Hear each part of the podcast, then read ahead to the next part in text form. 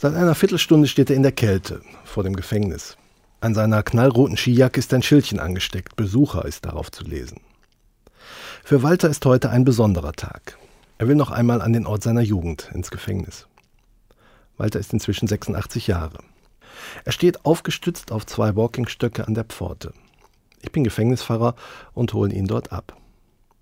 Zur Begrüßung strecke ich ihm meine Hand entgegen und greife in einen dicken Fausthandschuh. Wir gehen los. Sieben Jahre habe ich hier verbracht, sagt er. Wir bewegen uns in kleinen Schritten vorwärts. Wegen Diebstahl ist er als 15-Jähriger verurteilt worden. Und bis zu seiner Volljährigkeit mit damals noch 21 hat er in einer sogenannten Jugendbesserungsanstalt gelebt. Vor dem ehemaligen Speiseraum bleiben wir stehen. Inzwischen sind hier Hafträume errichtet worden. Der Hermann hat damals an einem Freitag seinen Fisch gegen die Wand geworfen und er ist dann ganz langsam bis zur Fußleiste heruntergerutscht, erzählt er lachend. Wir gehen weiter an den Arbeitsräumen der Schreinerei vorbei.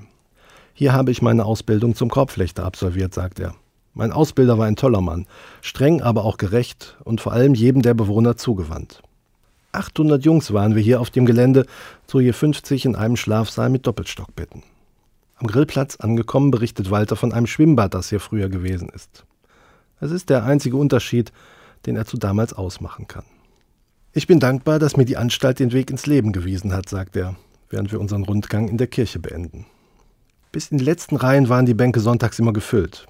An die Ansprachen des Pfarrers kann er sich nicht mehr erinnern, aber eine Geschichte, die hat er behalten. Die, wo Jesus von Gott erzählt, der wie ein Vater ist, der sich freut, als sein Sohn zurückkommt. Und das, obwohl er sein ganzes Erbe verschleudert hat und nun mit leeren Händen dasteht. Irgendwie waren wir alle hier wie verlorene Söhne, sagt er. Über unsere Rückkehr hat sich aber niemand gefreut. Trotzdem habe ich gemerkt, dass Gott auch mein Vater sein will. Zum Abschied reicht immer seine rechte Hand mit dem dicken Fausthandschuh. Und als ich sie ergreife, drückt er mit der linken von oben fest drauf. Und die beiden Stöcke schwingen an den Schlaufen rechts und links der knallroten Skijacke. Völlig frei steht er da.